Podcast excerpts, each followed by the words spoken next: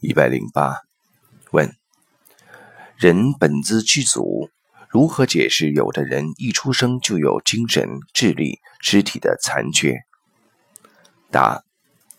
这里讲的本自具足，不是他所呈现的现在的生命状态的本自具足，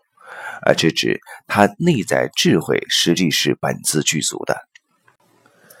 每一个人呈现的出生时的状态，实际上反映了他选择了什么样的人生题目来到这个世界。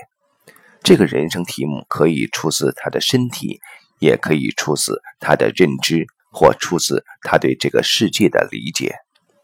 这个生命将演绎出他这一场考试所面临的题目，但是这场考试的背后，他的内在实际是具足圆满的。